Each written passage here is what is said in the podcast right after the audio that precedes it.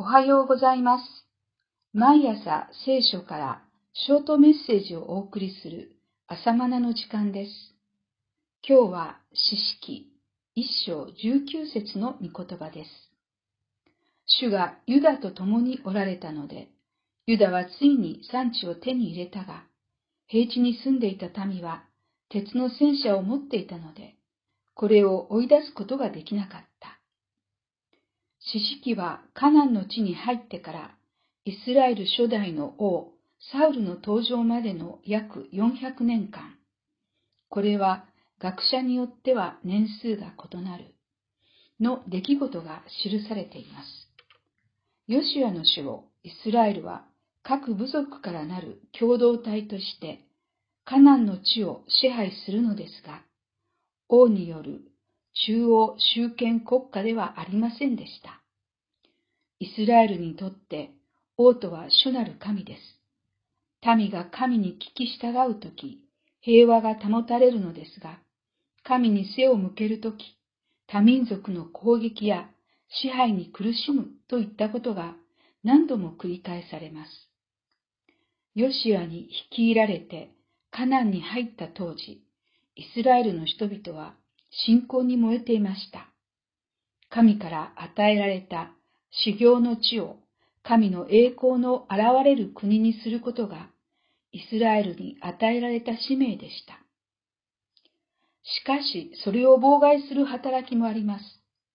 それは、外側からは異教の民による攻撃や影響であり、内側からはイスラエルの不信仰と堕落でした。このことでイスラエルの民は悪戦苦闘します。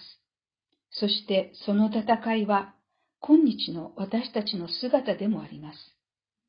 さて、イスラエルの各部族はそれぞれ受け継いだ地を完全に支配できていませんでした。つまり、偶像礼拝の民がまだ残っていたのです。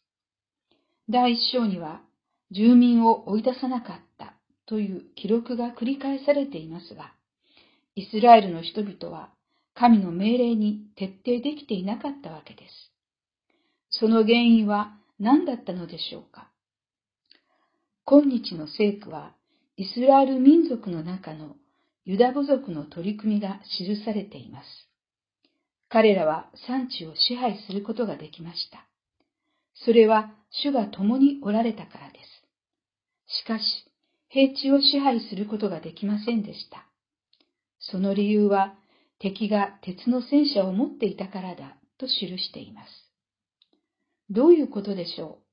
神が共におられるのに、鉄の戦車を持っている敵には勝利できないのでしょうか？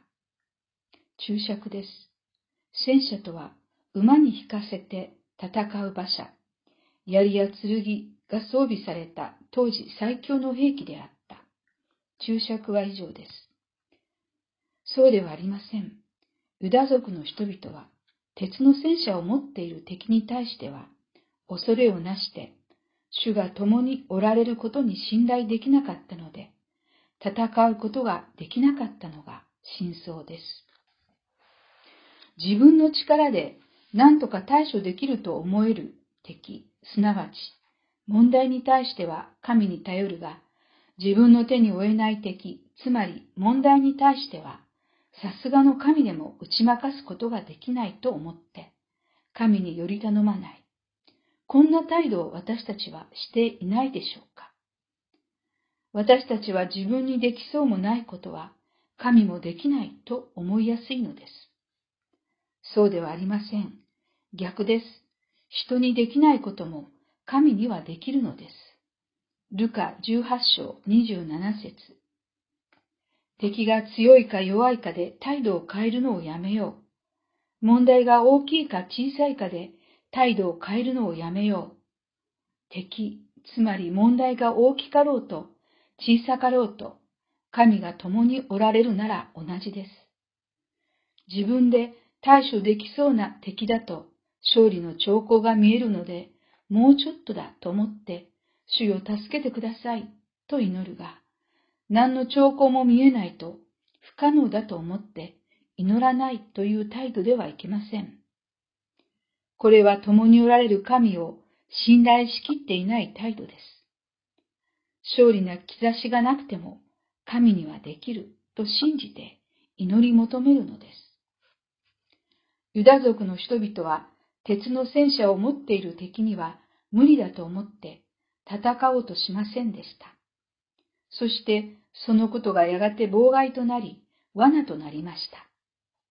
私たちはこの問題は無理だと思って放置していることはないでしょうかその放置した問題、つまり敵がやがて信仰生活の妨害となり、罠となってしまっていないでしょうか自分には解決できなくても、神にはできます。